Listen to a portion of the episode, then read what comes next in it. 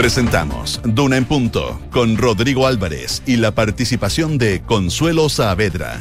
Auspicio de De Fontana ERP y su ecosistema de gestión. Ingebec Inmobiliaria, tu inversión, nuestro compromiso. E Inversiones Sura. Duna. Sonidos de tu mundo.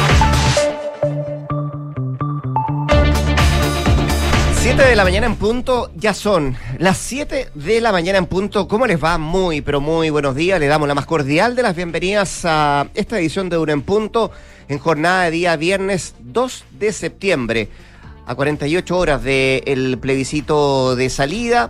Em, anoche fueron los cierres de campaña, eh, terminó la franja electoral, todo esto de cara al plebiscito el próximo día domingo 4 de septiembre, donde van a hablar las urnas, hablará el voto.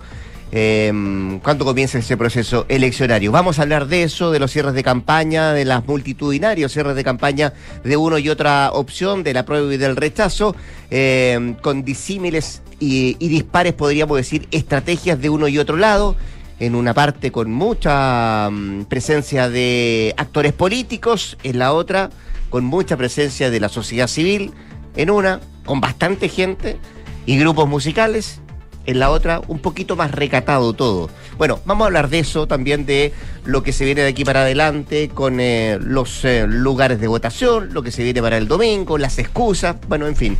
Y también, por cierto, nos vamos a hacer cargo de la conmoción y el impacto en la Argentina eh, por el susto que pasó la vicepresidenta Cristina Fernández de Kirchner, quien tuvo a centímetros de su rostro un arma en manos de un individuo que mm, fue reducido y que trató de gatillar contra la ex mandataria trasandina. Eh, habló anoche el presidente Alberto Fernández, le vamos a contar de las declaraciones del presidente y todos los ecos que ha dejado esta situación que, insisto, ha impactado al vecino país. Josefina, hasta ahora, Cópulos, ¿cómo te va? Muy buenos días. Muy bien, ¿y a ti? ¿Cómo Bien, estás? pues. Qué bueno, me alegro. Oye, a esta hora hace frío en la mañana, no sé si te tocó, Sí. pero a mí me dio mucho frío. 2,3 grados de temperatura hora solamente. Había menos de 2,3 seguramente. Sí. hace un rato más un- antes que llegamos. Hace unas dos horas atrás. Pues- la máxima va a llegar hasta los 22, eso sí, con cielos totalmente despejados y va a ir en aumento de aquí al domingo. Mañana se espera una máxima de 24 y el domingo una máxima de 26 para el plebiscito obligatorio que tenemos que ir todos a votar. Si nos vamos a Viña del Mar y Valparaíso, donde nos pueden escuchar en el 104.1, a esta hora 6 grados, máxima de 19. Cielos despejados durante la jornada del día de hoy, se esperan vientos de entre 25 a 40 kilómetros por hora.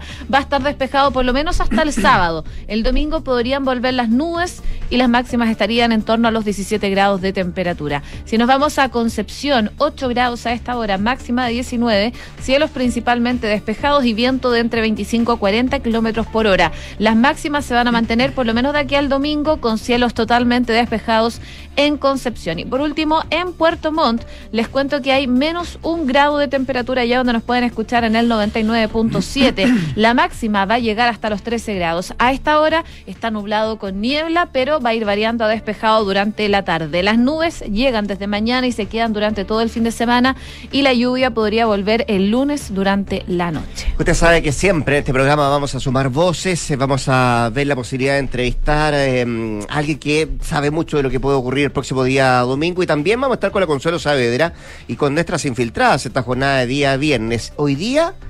Hoy día viene la dupla de Paula Catena y Gloria Faúndes, que nos vienen a contar, a traer las claves del plebiscito de salida el próximo día domingo. Y también qué puede venir a contar del próximo día lunes, por cierto, con los dos escenarios. ¿Qué puede venir si es que gana el rechazo?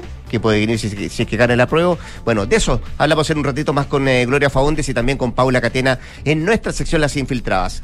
7 de- con 4, 7 de la mañana con 4 minutos, estamos partiendo este viernes y acá, acá le presentamos nuestros titulares.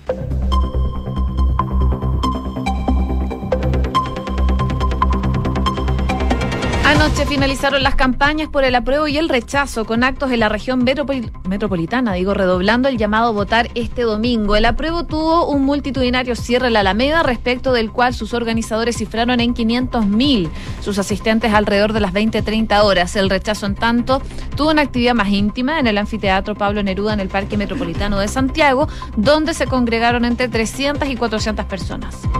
Militares ya comenzaron a desplegarse los locales de votación de cara al plebiscito del próximo domingo. De acuerdo a la coordinación que sostuvo la ministra de Defensa Maya Fernández con Fuerzas Armadas, durante este proceso eleccionario se desplegarán 27.000 efectivos que van a custodiar los locales de votación desde esta medianoche.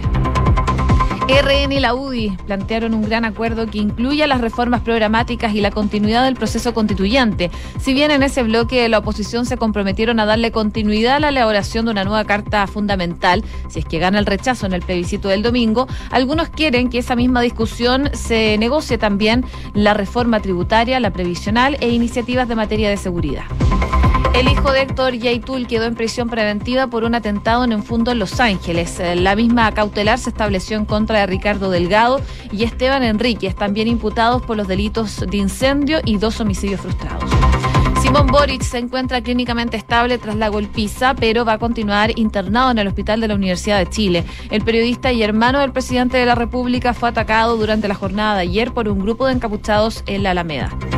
En noticias internacionales detuvieron a un hombre que intentó asesinar a Cristina Fernández en la puerta de su casa. El hombre de nacionalidad brasileña fue reducido y posteriormente identificado como Fernando Andrés Sabac Montiel, de 35 años. Por esto, el presidente de Argentina, Alberto Fernández, declaró hoy feriado nacional. Y Taiwán denunció que 14 aviones chinos cruzaron la línea media del estrecho en una clara señal de provocación. El Ministerio de Defensa de Taipei indicó que en respuesta desplegó patrullas navales y aéreas de combate, además de su sistema de misiles para monitorear las aeronaves chinas. 7 con 7. Ya, pues comenzó el silencio electoral, se terminaron las campañas, se terminó la franja electoral de cara al plebiscito del próximo día, domingo 4 de septiembre. Ayer fueron cerca de 800 800, 700 personas que cerraron el evento del rechazo, la campaña de cierre del rechazo en el Cerro San Cristóbal, y otras dicen 500 mil en el cierre del apruebo en un acto que mm, congregó a una gran cantidad de gente en la Alameda, tanto para el sector oriente como también para el sector poniente, teniendo como foco eje central eh, Santa Rosa, la calle Santa Rosa ahí en la Alameda. Bueno, los comandos de ambas opciones dieron así por finalizada eh, la etapa de podríamos llamarlo de captación de adherentes. ¿ah? Eh, esto a solo tres días del eh, plebiscito de salida de la consulta ciudadana que va a decidir si sí o no apoya a la propuesta de nueva constitución elaborada por la Convención Constitucional. Y es por esto que los eh, simpatizantes de ambas posturas se reunieron en diferentes puntos de la capital y también del país a fin de cerrar toda esta etapa. en el caso del comando del rechazo, se reunió ahí en el Parque Metropolitano, específicamente en el anfiteatro Pablo Neruda, y con todo, decíamos, con la presencia aproximada de 800 personas, la gran mayoría ondeando banderas chilenas y en este evento no participaron figuras políticas que van por el rechazo dándole, dicen ellos, eh, la organización, me refiero, prioridad a las eh, organizaciones sociales, sociales, digo, de la sociedad civil que conformaron este comando tal como fue la tónica durante gran parte de la campaña. Además, en un salón eh, de un hotel ahí en la comuna de Providencia, el movimiento Amarillos por Chile cerró también su campaña por el rechazo con participación participación de figuras de la ex concertación. Entre ellos estaban, por ejemplo, Soledad Alvear, José Pablo Arellano, René Cortázar, entre otros, que estuvieron durante eh, gran parte de la campaña también eh, apuntando eh, al rechazo para el próximo día domingo. En contraparte, eh, ¿Qué pasó en el apruebo? Los comandos del apruebo se congregaron, como decíamos, en el centro de Santiago con un gran acto realizado en eh, Alameda con, Santa Rosa y que según los organizadores eh, contó con una participación aproximada de 500 mil personas, donde hubo figuras del oficialismo y también varias figuras del espectáculo. Debido a la masividad de este evento se realizaron cortes de tránsito en las calles aledañas a este sector, incluso se cerró la estación varias estaciones de metro a propósito de la gran congregación de gente que hubo ahí en el centro de Santiago. Ahora el silencio hasta que el día domingo hable el voto, hable las urnas, en una jornada donde las principales autoridades del país esperan, esperan que se lleve adelante de la forma más democrática posible y también de la forma más tranquila posible. Porque José, podríamos decir que la antesala no, no ha sido muy pacífica. No, hubo varias manifestaciones ahí cerca del Instituto Nacional, overoles blancos, en la Alameda también, y eh, llamó mucho la atención el ataque que recibió el hermano del presidente Boric. Estamos hablando de Simón Boric, periodista, quien estaba durante la jornada de ayer en el centro de Santiago y recibió esta golpiza en Santiago, en el, en el centro de Santiago y en la Alameda. El periodista fue atacado por un grupo de manifestantes frente a la Casa Central de la Chile, donde él trabaja. Él es encargado de prensa hace varios años ya y eh, estaba en el lugar y fue atacado. En el hecho, otros tres funcionarios de la Casa de Estudios resultaron también con lesiones. Sobre el estado de eh, Boric, el centro de salud indicó que eh, ingresó al servicio de emergencia pasado el mediodía. El paciente que se encuentra clínicamente estable requiere, no obstante, continuar con sus cuidados en el hospital debido a las lesiones que recibió por esa golpiza. Además, indicó que la familia va a decidir si entrega nuevos antecedentes al respecto. Eh, resultó con una serie de lesiones tras ser golpeado por una turba de encapuchados en la Alameda tras presuntamente tratar de evitar un saqueo. Producto del ataque, cuatro personas fueron detenidas por carabineros, son todos mayores de edad. Había uno que ya tenía antecedentes por... Em, hechos en la, en la Alameda, de protesta. Y bueno, vamos a ver, hoy día deberían eh, pasar a control de detención. Eso es lo que va a pasar eh, hoy día con estas cuatro personas que participaron, que fueron detenidas en minutos, eh, horas después de la agresión del periodista que trabaja en las comunicaciones de la Universidad de Chile, Simón Boric, eh, y vamos a ver cuáles son las decisiones que toma la justicia para estos cuatro detenidos luego de esa golpiza en el centro de Santiago. Siete de la mañana con once minutos. Escuchas, Duna en punto. Y de cara al domingo, ya los efectivos de las distintas ramas de las Fuerzas Armadas se desplegaron en los locales de votación para dar resguardo a este proceso electoral. 27.000 son los efectivos que comenzaron anoche a llegar a los diferentes locales. Ayer, de hecho, la ministra de Defensa, Maya Fernández, tuvo una reunión de coordinación con los jefes de las fuerzas regionales de las Fuerzas Armadas de todo el país para ir coordinando, para establecer coordinaciones de la mejor manera a este proceso. Desde el CERVEL, en tanto, insistieron en que las personas que no puedan asistir a votar este día domingo deberán presentar las excusas ante las autoridades competentes.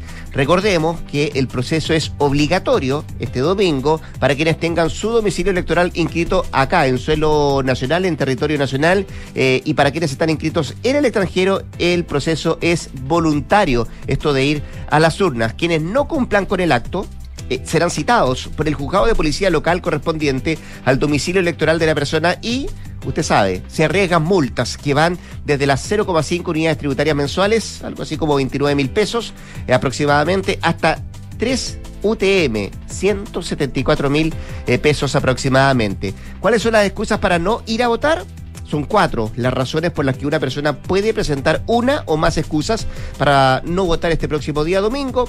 La primera, encontrarse en el extranjero. Dos, estar enfermo o tener alguna discapacidad. Estar a 200 kilómetros de distancia de votación y cualquier otro impedimento grave que le impida, por cierto, ir a votar este próximo día domingo. Y solo estar a más de 200 kilómetros del local de votación es el que se puede presentar el mismo día del sufragio.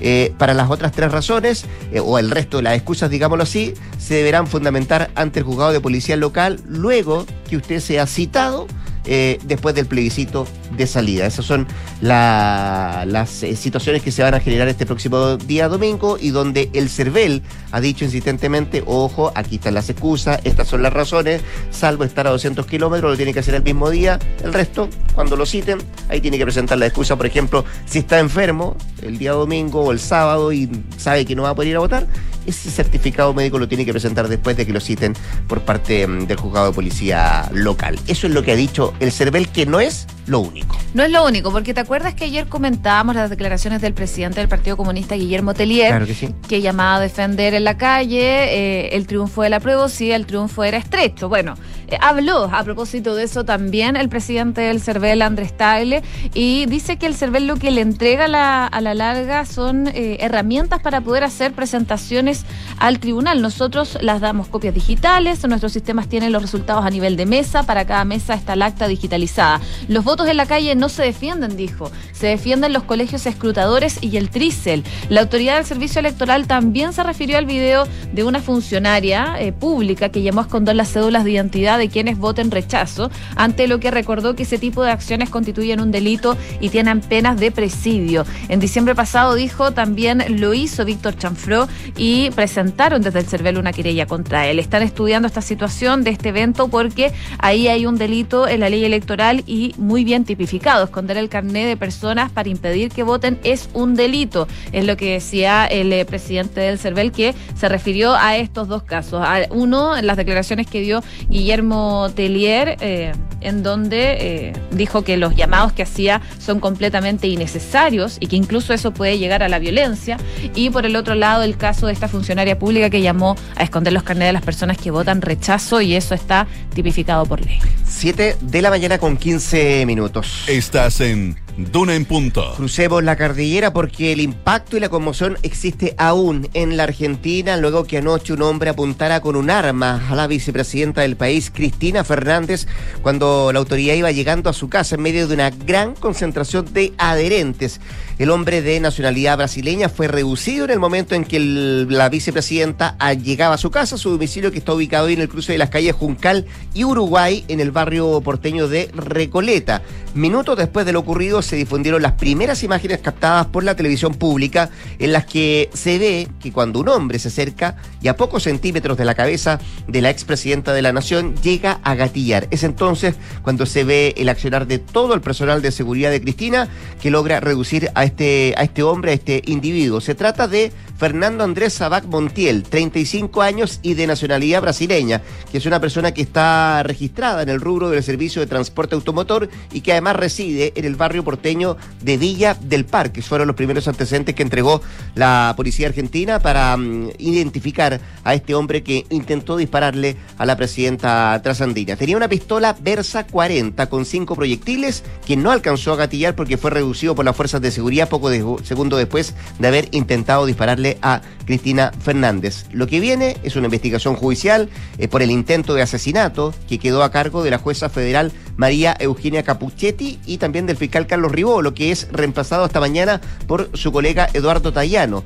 Tanto la jueza como el fiscal van a comenzar a ordenar medidas de prueba en comunicación con las autoridades de la Policía Federal. Y también se sabe que em, se va a reunir de emergencia esta mañana el gabinete completo de Alberto Fernández eh, por el ataque a Cristina. Eh, fue convocado a última hora de anoche por Juan Mansur y va a comenzar a las 8.30 de la mañana y va a contar con la presencia de todos los ministros y se van a determinar los pasos a seguir tras el intento de asesinato a la vicepresidenta de la Argentina. Una Argentina que hoy día es feriado, ¿no? Sí, lo decretó el presidente Alberto Fernández, que eh, reaccionó en cadena mm. nacional. A ver si escuchamos un extracto de lo que dijo el mandatario trasandino. Este hecho es de una enorme gravedad. Es el más grave que ha sucedido desde que hemos recuperado nuestra democracia. En el marco de una presencia masiva de personas frente al domicilio de la vicepresidenta, un hombre apuntó con un arma de fuego a su cabeza y gatilló. Cristina permanece con vida porque por una razón todavía no confirmada técnicamente, el arma que contaba con cinco balas no se disparó pese a haber sido gatillada. Semejante realidad conmueve a todo el pueblo argentino y en particular a quienes somos sus compañeros, que la abrazamos solidariamente con todo nuestro cariño.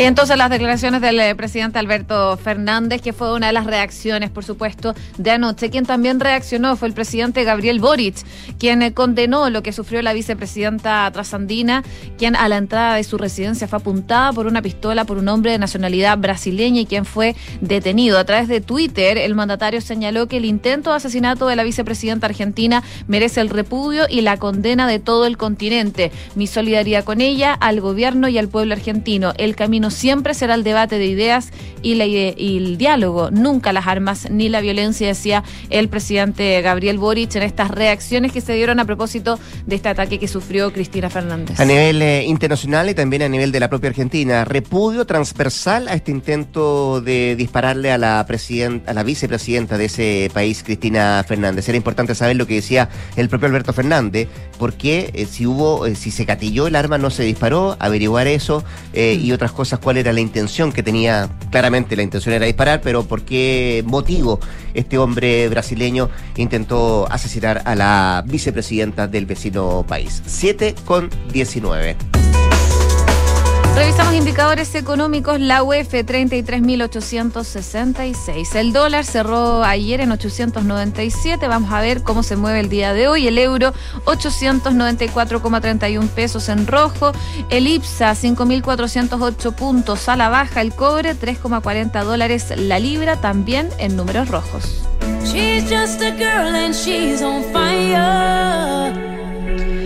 Estamos escuchando a Alicia Keys. ¿Por qué? Porque ella criticó a una fan por intentar besarla durante un concierto reciente. El miércoles las imágenes de una mujer corriendo hacia la superestrella mientras caminaba entre la multitud, agarrando su rostro y dándole un beso en la mejilla, comenzaron a circular en redes sociales. En respuesta, Alicia reclamó en sus redes sociales por el mal comportamiento de su admiradora. Según la prensa internacional, el video fue tomado durante su concierto en Vancouver, en Canadá el 29 de agosto y ahí la cantante de 41 años, eh, claro, se encuentra en una gira mundial eh, y se va a presentar en varias partes. Por ejemplo, el sábado va a estar en San Francisco, California. Pero está bastante molesta por esta reacción. Me gusta Liche. ¿Te gusta? Me gusta harto. Qué bueno. 41 años, sí, es buena. Vozarrón. Un sí, eso te voy a decir. Una voz, una voz impresionante. Yo no sé cómo llega a esos niveles. Bueno. Pero bueno. La que tiene una buena voz también Josefina Stavrakopoulos, que va a volver a las 8 con esa voz para actualizarnos las informaciones. Eh, ¿Vamos a la pausa? Vamos a la pausa. Con la música de Alicia. Eh, antes, quiero mm, decirle que usted puede conectar la gestión de su empresa con Sapiens CRP y su área de gestión de personas con Senda. Ambas son soluciones de Defontana y su ecosistema de gestión empresarial. Integra todos los procesos de tu compañía en defontana.com. 7 de la mañana, ya con 21 minutos, 7 con 21. Nos vamos a la pausa al regreso, acá en la 89.7, en este programa que se llama Dura en Punto, tenemos mucho más que revisar. Hablamos del plebiscito, lo que se puede venir el próximo día domingo, en fin, varias cosas más que revisar acá en la 89.7.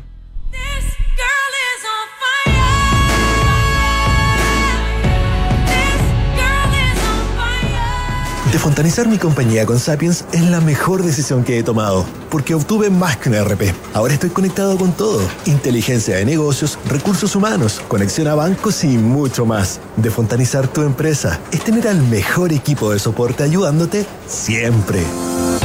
Defontaniza tu compañía con Sapiens, el ERP para medianas y grandes empresas de Defontana que ofrece una red de soluciones gracias a su ecosistema digital de gestión empresarial. Contrátalo hoy mismo en defontana.com.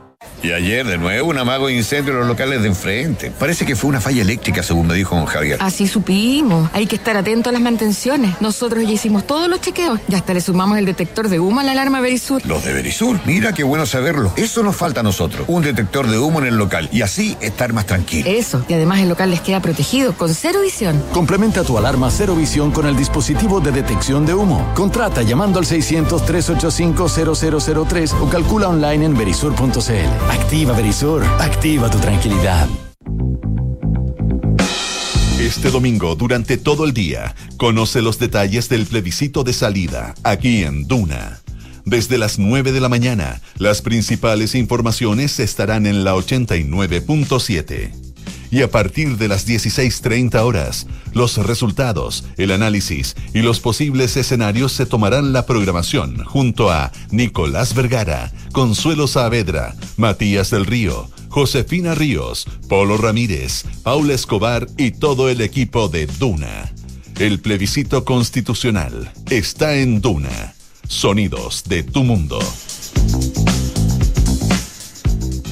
Nueva Gatorade Zero. Cero azúcar, cero calorías y cero excusas para despertarte a entrenar mientras toda una ciudad duerme. Porque te entrega sodio, potasio y vitaminas B3 y B6 para hidratarte de la forma más completa y sin sumar calorías. Pruébala en sus dos sabores blueberry y naranja. Encuéntrala en supermercados y farmacias. Gatorade, el experto en hidratación. Escuchas Duna en punto con Rodrigo Álvarez.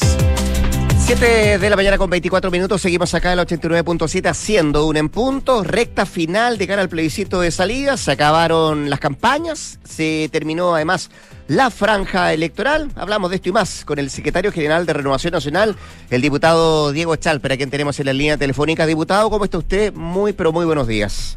Hola Rodrigo, buenos días. 800.000 personas diputados en el rechazo, en el cierre del rechazo, la campaña del rechazo, 500.000 en el cierre del apruebo. Masivos actos, por cierto. Eh, ¿Le dicen algo las cifras de participantes? ¿Representan? ¿Dicen algo? Mire, la verdad eh, está bastante dentro de lo esperado. A nosotros teníamos claro que nos jugamos por una estrategia distinta de multiplicación de actividades a lo largo y ancho de todo Chile eso nos deja muy contentos. No hubo plaza, no hubo esquina, digamos, en, las capitales regionales del país que no hayan tenido una expresión. Y a mí cuando me dicen, mire, volumen de gente, lo que pasa es que de repente los que nos escuchan tienen que tener órdenes de magnitud. Si uno piensa en la última elección presidencial en su primera vuelta, uno tiene que saber que la sumatoria de, estoy hablando de primera vuelta, entre Boric, Marco Enrique Sominami y Artés, es decir, los sectores más de izquierda del país, votaron en total 1.200.000 personas ah, en la primera vuelta. Por lo tanto, que, usted me hable de una cantidad específica, obviamente no supera el 10-12% de lo que votó por la izquierda más dura en la región metropolitana. Entonces, creo que es importante que los electores sepan que acá el, el voto obligatorio te plantea una dinámica totalmente distinta, donde va a participar un mundo de gente que no ha participado de los procesos electorales porque el voto obligatorio lo que hace es tensionar el proceso electoral, Rodrigo, hacia los sectores más moderados. ¿ah? Y en ese sentido, yo tengo la impresión de que acá vamos a ver expresado un mundo de gente que básicamente no participa de los eventos electorales, mm. no tiene gran fascinación por los volantes, por, por, por la discusión política, sino que es gente que se debate en su día a día por sacar adelante su familia, que estudia y trabaja, que, que en fin, tiene dobles turnos. Entonces, yo creo que ese mundo, que es un mundo moderado, yo tiendo a pensar, porque estoy limitado de poder manifestar cualquier tipo de expresión política hoy día, pero yo tiendo a pensar que está por misiones más moderadas, está por los equilibrios, está por el diálogo, y por lo tanto yo tengo serias dudas que ese electorado se vaya a inclinar por una opción más bien domiciliada en un espacio político, sino que más bien se la va a jugar por una lógica más transversal. Ahora, es cierto lo que te dice, diputado Chalper, que de acuerdo, a, además lo que ha dicho el CERVEL, que son por lo menos 12 millones de personas las que han ido al sitio para verificar su local de votación, lo que podría mm, representar eso también, que hay un gran interés de participar el próximo día domingo y podríamos tener quizá una de las eh, participaciones eh, nunca antes vistas respecto a procesos eleccionarios. Eh, y desde ese punto de vista, diputado, no sé si comparto o no, que hace eso mucho más difícil, porque te dice va a ir gente que no ha votado en otras ocasiones. Y me imagino hace eso mucho más difícil saber eh, o, quizá adelantarse a cuál podría ser el resultado el próximo domingo, ¿no? Es que sí y no. Porque mire. ¿Por qué no? Las, encuestas normalmente tenían un problema en, los regímenes de voto voluntario, que es que las encuestas siempre funcionan sobre base 100 o, sobre la base de alguien que contesta, y es mucho más fácil contestar una encuesta que levantarse e ir a votar. Entonces, normalmente el, el, factor, por decirlo así, de incertidumbre de la encuesta era si lo que reflejaba la encuesta se iba a expresar en gente que voluntariamente se iba a ir a votar. En cambio, los regímenes de voto obligatorio, donde obviamente eh, la persuasión viene dada también un poco por el cumplimiento de la norma, las encuestas suelen ser más precisas. Entonces, para nosotros, ¿cuál es la tranquilidad? Y de nuevo, con las limitaciones que tengo el día de hoy, que las encuestas vienen siendo bastante nítidas desde el mes de abril. ¿ah? Entonces, nuestra impresión es que ese votante moderado, que es alguien que no votaba cuando era voluntario, porque la verdad de las cosas es que no tiene gran fascinación, que siente que los procesos políticos no alteran mucho su vida cotidiana. Mm. Ah, mi impresión es que hoy día ah, lo que están buscando, lo hemos visto además en, varios estudios semióticos que hemos hecho de, distintas eh, empresas, uno, uno ve que esa gente lo que está es buscando una, una mirada de centro, moderada, razonable. Entonces, claro, la expectativa de voto va a ser relevante, pero nuestra impresión es que ese votante primero se reparte normalmente en proporción eh, ecuánime a lo que son las tendencias electorales y lo otro importante, Rodrigo, es que yo creo que ese votante, y así lo demuestran todos los países que tienen voto obligatorio, tienden a- al centro y no a los, a los polos más radicados. A ver, eh, ojalá eso sea el domingo, diputado, desde el punto de vista de la tranquilidad más absoluta, de, la de lo pacífico que tiene que ser este proceso, de lo democrático también que tiene que ser este proceso, porque si, si miramos las, hora- las horas previas, más allá de los cierres de campaña de uno y otro, pero quiero referirme a lo que pasó ayer, particularmente en la mañana, el ambiente está un tanto eh, crispado, ¿no? Eh, un, un tanto de tensión. ¿Usted, ¿Usted lo siente o cree que son situaciones aisladas?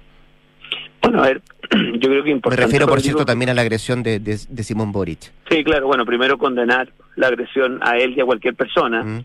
Eh, me cuentan de buena fuente, porque además me cuenta una persona que estaba ahí a través de mis redes sociales, que un señor que fue agredido eh, por palo, y que además lamentablemente hay una foto de él con, con profusa sangre en la frente, eh, la motivación fue que él tenía una chapita del rechazo, ¿te fijas? Entonces, ese tipo de cosas son muy lamentables porque empañan el contexto electoral. Ahora, permíteme un comentario. Eh, las palabras tienen consecuencias y por lo tanto que el presidente del principal partido de gobierno, don Guillermo Tellier, diga que hay que salir a defender los resultados en la calle, él, él creerá que es una frase que él dice al voleo, se fija como si él fuera un analista externo o, o fuera un comentarista deportivo.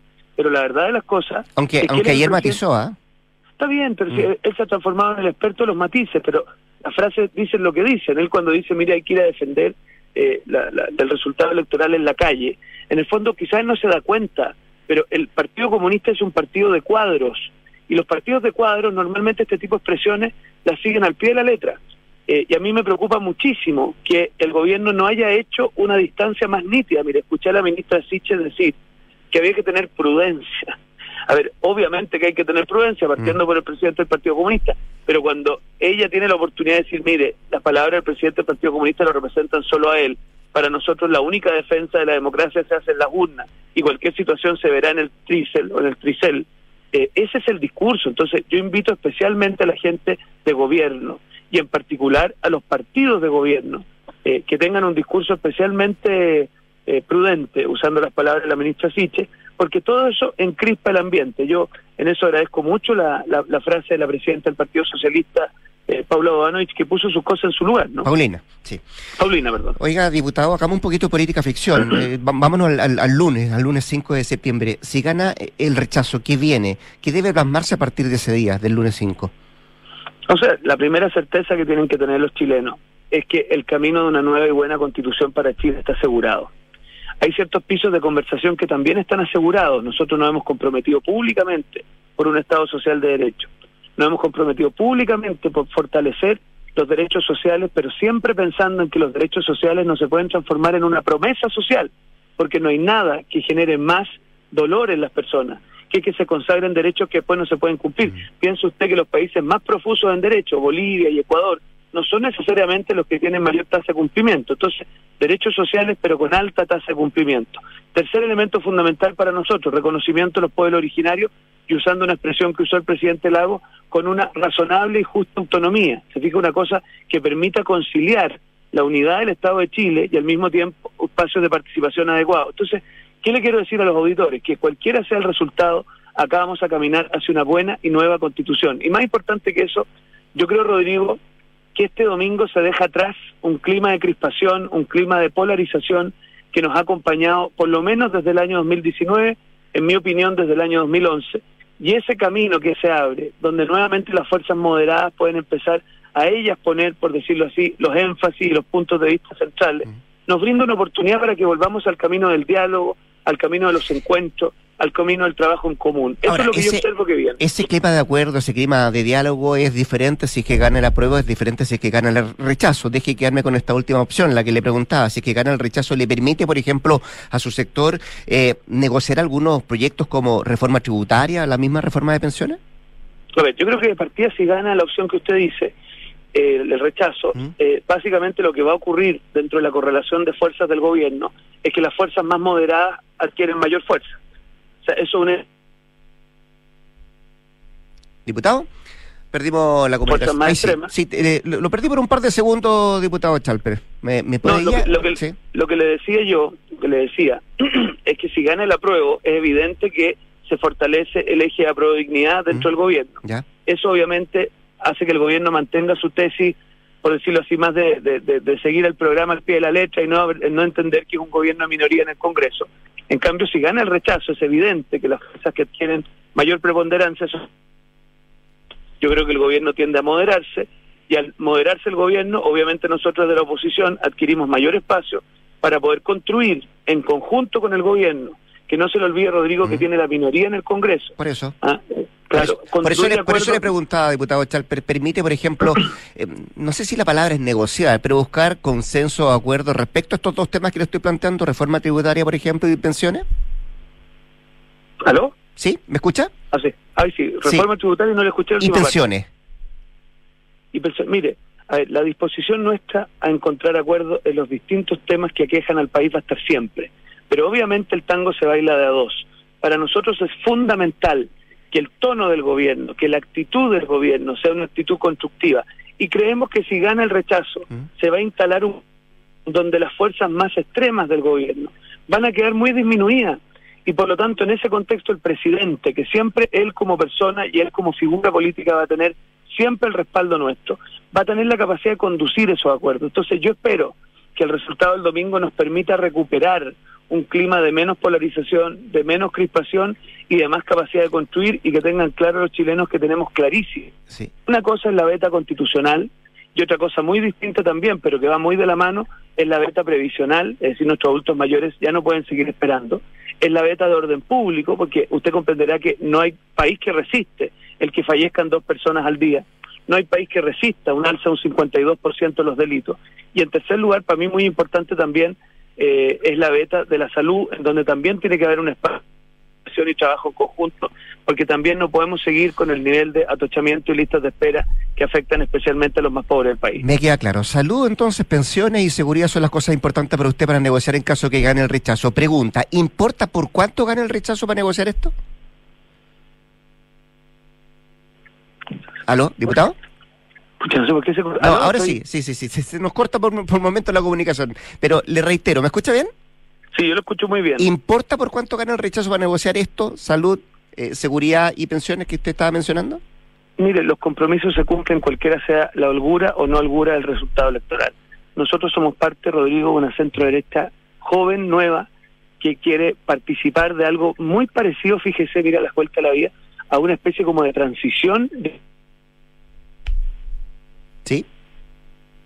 Presión, que se nos presenta una oportunidad histórica, generacional además, de poder dar un paso hacia terminar con la política de la trinchera mm. y pasar nuevamente a la política de la construcción conjunta.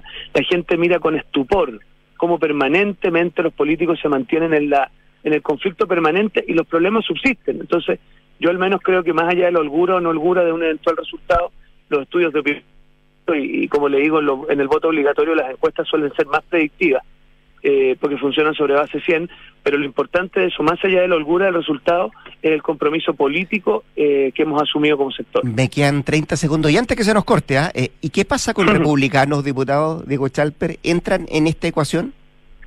Mire, para mí republicano, obviamente yo siempre he dicho que es un partido que está en construcción, porque digamos es su primera participación en un espacio deliberativo como es el Congreso exige eh, ir tomando posiciones. Y yo creo que el Partido Republicano no es una cosa unívoca, como algunos creen, sino que tiene también distintas sensibilidades, distintas aproximaciones. Y yo soy de los que creen que el Partido Republicano va a dar varias sorpresas, ¿ah? en el sentido de que yo cuando converso con varios de sus parlamentarios, son gente que tiene clarísimo que hay que ser parte de esta construcción colectiva, que tiene clarísimo que hay ciertas modificaciones que son urgentes, que la Constitución de 1980 y después modificar el año 2005, está superada y que tenemos que cambiarla de manera estructural con una buena y nueva constitución. Y por lo tanto yo creo que en eso eh, yo me declaro expectante porque mm. me da a mí la impresión que de repente eh, las cosas se presentan como más unívocas de lo que realmente son. Perfecto. El eh, diputado Diego Chalper, secretario general de Renovación Nacional, conversando esta mañana con Radio Duna. Gracias, diputado, que esté muy bien. ¿eh? Nos vemos. Gracias, Rodrigo. Que tenga un buen día. Igualmente. Vamos a la pausa. Ingebec tiene un buen consejo que darles. Gánale a la inflación invirtiendo en UEF a través de renta residencial. Es la mejor manera de ganarle a la inflación y también proteger tus ahorros. Asesórate con los que saben e invierten en un activo seguro y rentable con Ingebec Inmobiliaria. Y en Inversiones Sura te ayudan a tomar las mejores decisiones financieras a través de soluciones personalizadas para tus propósitos y el constante asesoramiento del equipo de expertos Sura. Conoce más en inversiones.sura.cl. El poder de tus decisiones crea futuro. Pausa al regreso. Consuelo Saavedra y nuestras infiltradas, Gloria Faúndes y Paula Catena Cantona en punto. ¿Tus inversiones están creando el futuro que quieres? Sí, y no solo el mío, también el de mi familia. ¿Tu patrimonio está protegido? Sí, porque elijo asesorarme con expertos. El poder de tus decisiones crea futuro. Por eso en Inversiones Sura te asesoramos con soluciones personalizadas y con la mayor oferta de inversión del mercado. El poder de tus decisiones crea futuro. Sura.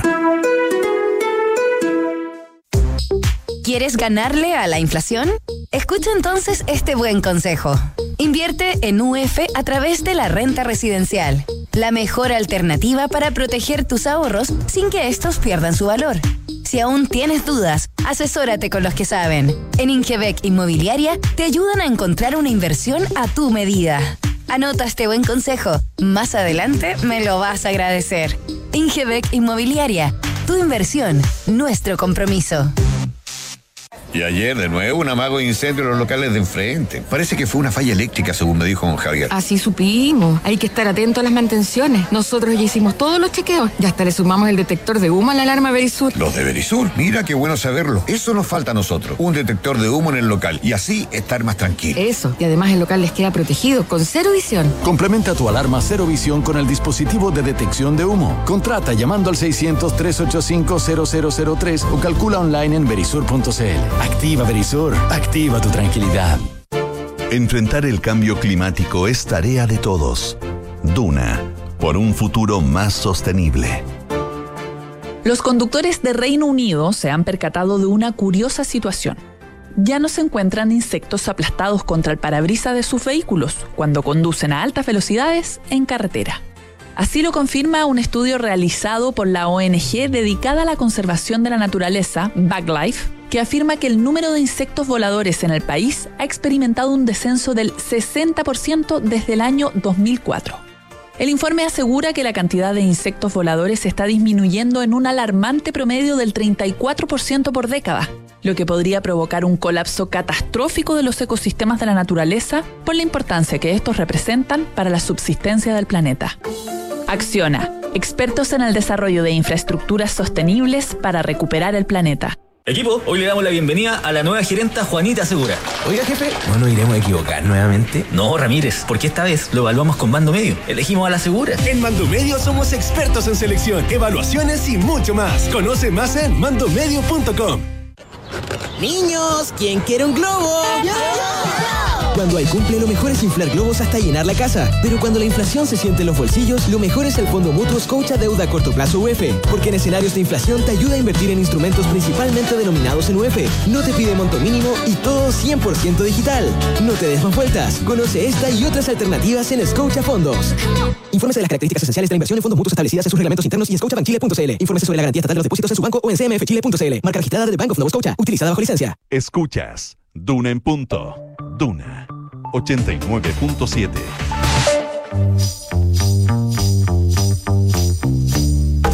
Son los infiltrados en Duna en punto.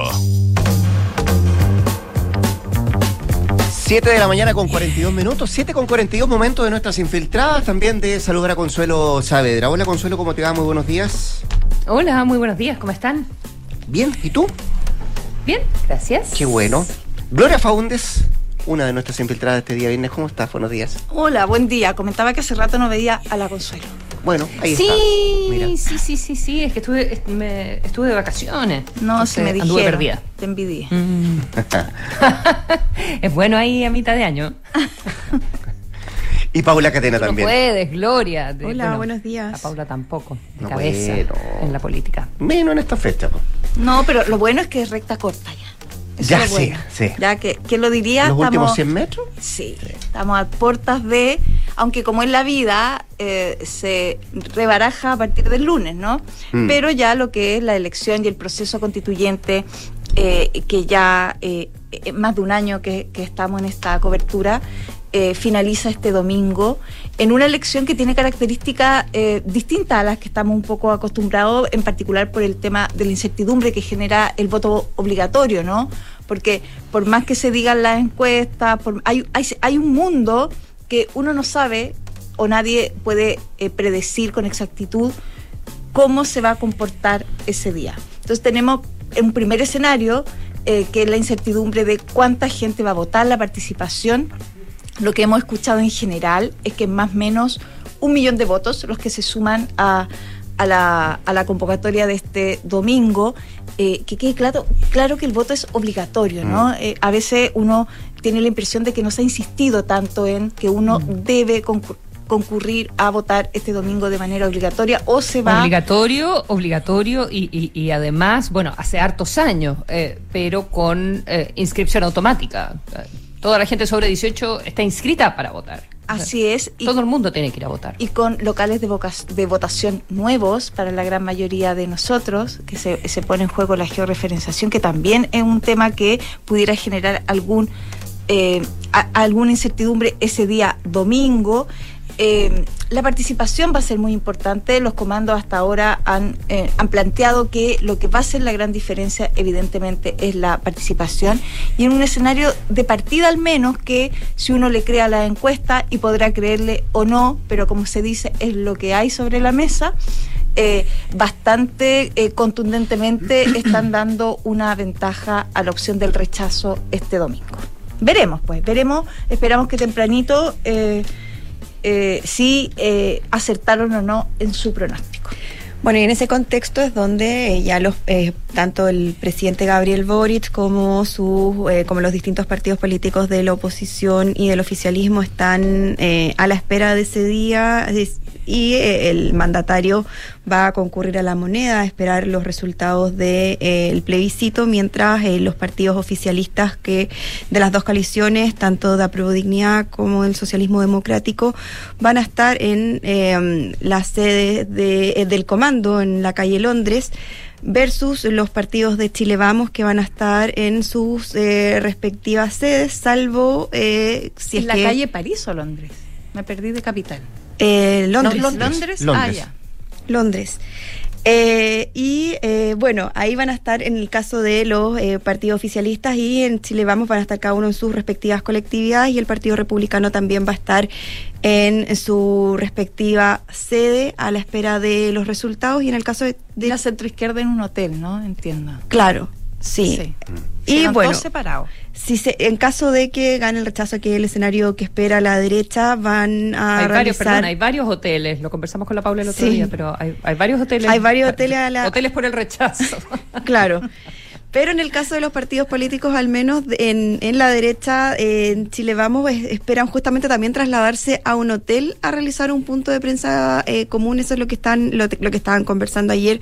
Al menos en caso de que gane eh, el rechazo, que es ahí donde esperan sacar el cotillón alguno, con sobriedad, eso sí, porque no quieren tampoco caer en en exceso de celebraciones, ya que no es el mensaje que quieren transmitir.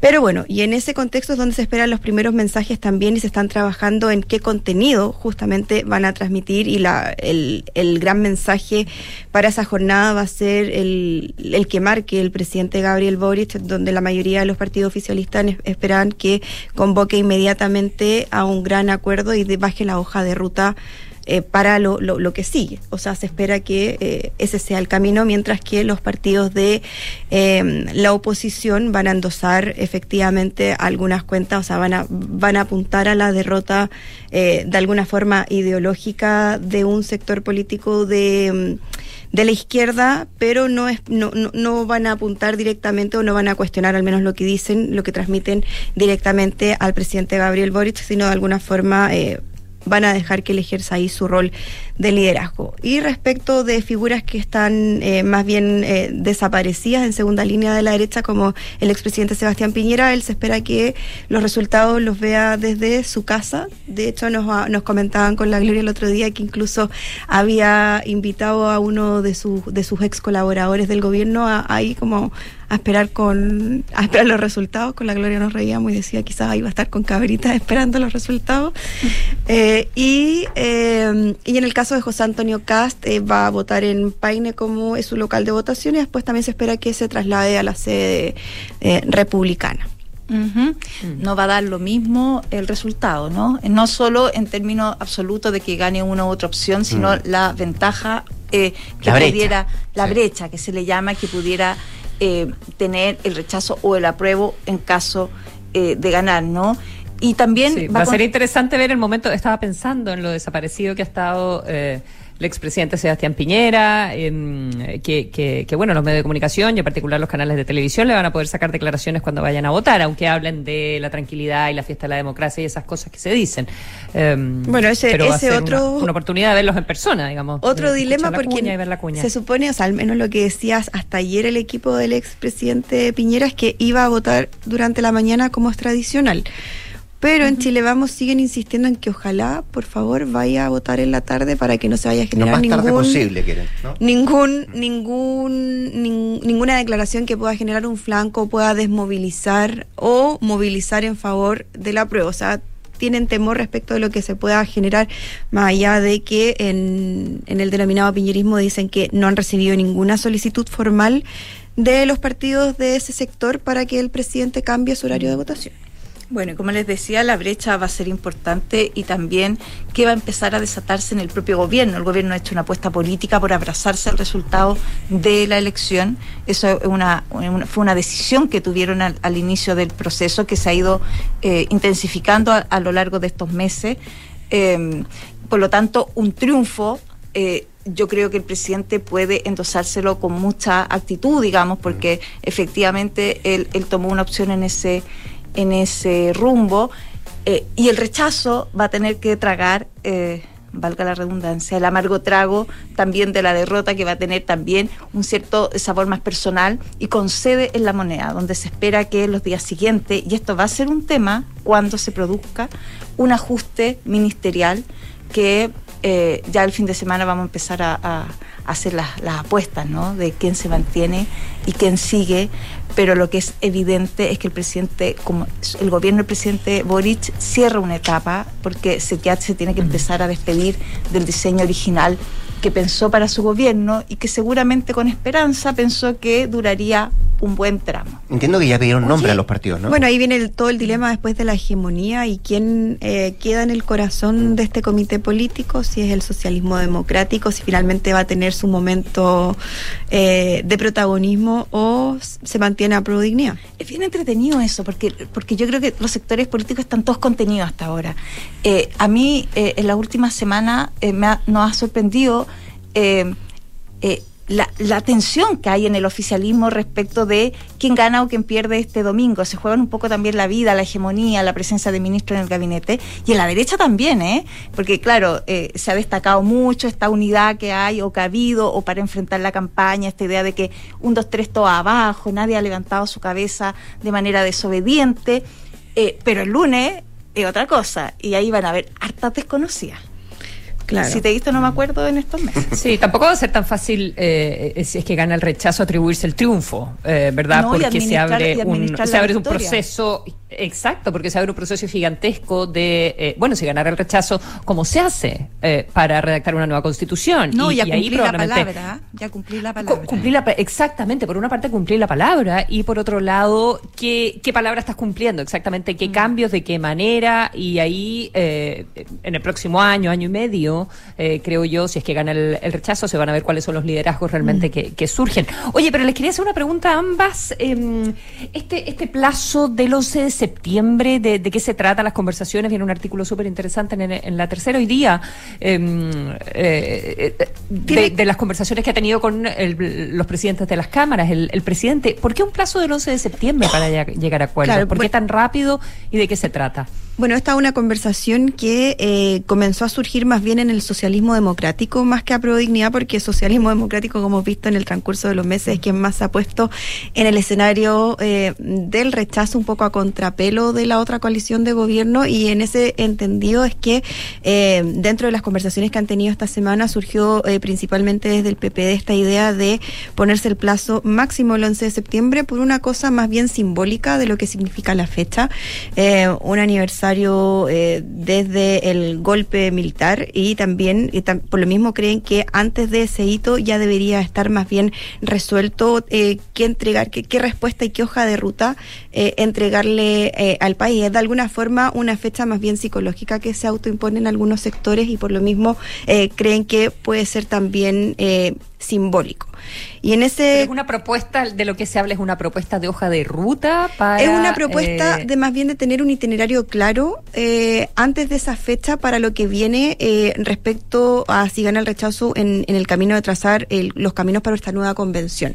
Porque más o menos está claro de que si gana el rechazo, eh, el camino que bajó el presidente Gabriel Boric es eh, la nueva convención y mandar una reforma constitucional al Congreso para eh, concretar eso, pero todos lo, lo- lo- los detalles de eso, de ese itinerario, de cuál va a ser el plazo, finalmente, va a haber- cómo se va a incluir a los independientes, cuál va a ser eh, la participación que van a tener los escaños reservados, si van a ser en listas nacionales, si van a competir o listas regionales. Todo eso tienen pero que... esa es una propuesta que tienen que negociar en el Parlamento también. Sí, Claro, de hecho, el borrador pero del la PP idea- tiene 8 o 10 puntos de esas ideas que tienen plasmadas, ¿no? Claro, pero la idea es tener más o menos ese itinerario claro y zanjar un acuerdo lo antes posible para dar también eh, certidumbre a la ciudadanía del proceso que viene. Acá el tema es si cuán creativos se van a poner todos, porque evidentemente lo que hay que eh, acordar, convenir, eh, son los términos de una nueva convención, porque ya estamos relativamente claros en que el presidente va a convocar una nueva convención en caso de que se produzca un triunfo de la opción del rechazo. El punto es que la convención que tuvimos antes fue, fruto de un acuerdo político, el que fuera paritaria, la cantidad de escaños reservados que tenía y el modo de elección que permitió una fuerte participación de independientes fue parte de un acuerdo político, no está escrito en ninguna parte. Entonces lo que hay que hacer ahora es reescribir estas reglas. Puede ser una convención más chica, más grande, Con menos tiempo de trabajo. con menos tiempo de trabajo, Sí. con más tiempo de trabajo. hay hay, hay ciertas, Sí. hay ciertos consensos Sí. que, por ejemplo, es mantener la paridad, Claro. Anda, acotar, anda quien se atreva a sacar la Acotar acotar, acotar el tema de los independientes. O sea, yo creo que todos transversalmente, eh, los Y sectores políticos y la representación de los también. escaños reservados. Lo que No, pero resta- con lo, con lo que yo decía, perdón, Paula, respecto de ponerse creativo, es, es respecto también de que hay gente que le quiere ya echar más, más papa a la sopa, más zapallo a todo, porque, por ejemplo, ahora hay gente de la derecha que se está entusiasmando con negociar un amplio acuerdo que ya le incluya las Ah. reformas tributarias previsional, que son las reformas del presidente. Porque eso es muy importante. Y yo lo he escuchado harto respecto de que un nuevo proceso constituyente no debe eh, congelar congelar la existencia del país, tienen que ir avanzando otro, otra reforma. El presidente el, eh, Boric salió electo con una promesa de reforma que todos dicen no tiene no es vinculante una con otra y debieran avanzar en paralelo. Bueno, el gobierno postergó ¿no? la presentación de la previsional precisamente en una señal que se entendió que después se podía conversar. Pero ya nos faltan los entusiastas que dicen hagamos un paquete completo.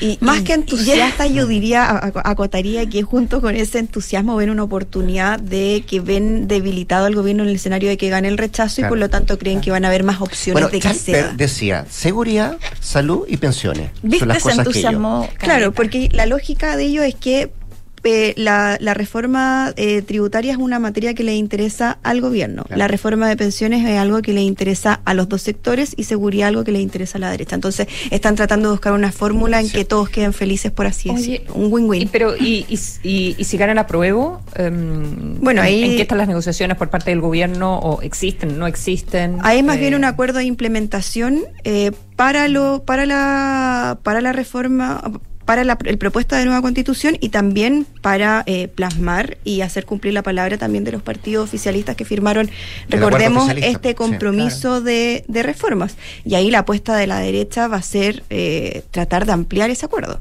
O sea, no quedarse solo en ese papel y profundizar en materia sobre todo que tiene que ver con el sistema, Sistema político. político que no se tocó en esas propuestas. No, y, y- y Claro, la y ahí la importancia de lo que le preguntaba Rodrigo también a Schalper recién, eh, ¿verdad? Eh, eh, cu- ¿Cuánto importan los márgenes de eh, el triunfo de una u otra opción? claro. Como, como te dejan para la negociación si es que ganas por, eh, por un voto o ganas por un amplio margen. Sí, lo que a mí me parece que va a ser un hecho eh, eh, que se desate a partir del domingo, gane cualquiera de las opciones, es que no va a ser un camino tranquilo para ninguno de los dos sectores. Es decir, en la derecha no hay acuerdo respecto de cómo seguir el proceso constituyente y si van a seguir unidos. E incluso yo he escuchado que no está claro que, como la otra vez, vayan en una sola, eh, en un solo pacto electoral. Y en el caso de la izquierda también es un poco así, porque efectivamente hay grupos que son más reticentes al cambio. Cuando uno habla de este gallito que se ha producido en el socialismo democrático y en Apruebo Dignidad en el gobierno, tiene que ver con eh, cuánto van, eh, cuánto se van a allanar a hacer cambios al texto de la convención. Eh, una vez que, si es que se gana, hay Mm. gente que dice que las elecciones se ganan por un voto, y como estas elecciones se ha tratado tanto de contexto, con esto quiero decir que los votos significan tantas cosas, porque uno a veces vota apruebo, es decir, se ha dicho que algunos votan apruebo por una u otra razón, y otros votan a rechazo por una u otra razón, es decir, no es tan no es binaria en ese sentido las razones de los de los sufragios. Eh, se va a abrir una discusión interesante. Obviamente que la ley en la tercera la escucha en Duna y déjenme dejar los invitados porque Por estas- favor. este fin de semana se trabaja mucho. Desde Eh, el sábado, ¿verdad? desde el sábado, domingo vamos a tener ediciones especiales de la tercera PM, nuestra tradicional alianza también con Radio Duna, Infiltrados Prime el sábado en la noche. ¿El sábado en la noche? El sábado en la noche con No Matías del. Río. Me, me acompañará Matías del Matías Río del en Río, esta mira. oportunidad. Es como la previa. Y domingo, el día, el día de, y lunes, siempre el mejor análisis y la trastienda como nadie se la cuenta. Por supuesto, va a quedar cordialmente invitado desde cerca la recomendación, pero créame que la hacemos por algo. ¿ah? Eh, así es que desde el sábado en la noche puede estar ahí la tercera PM y todo el domingo también la tercera PM y a través del 89.7 siguiendo de cerca lo que va a pasar en este que califican como histórico eh, plebiscito de salida. Gracias, Consuelo. ¿ah? Gloria, Buenos Gracias, días. Paula, bien, que buenos les vaya muy bien. ¿ah? Y a votar el domingo. A votar el domingo, es obligatorio, usted lo sabe. Ya se viene Hablemos Cero, antes las noticias con Josefina Estabraco, por los que tenga un buen viernes.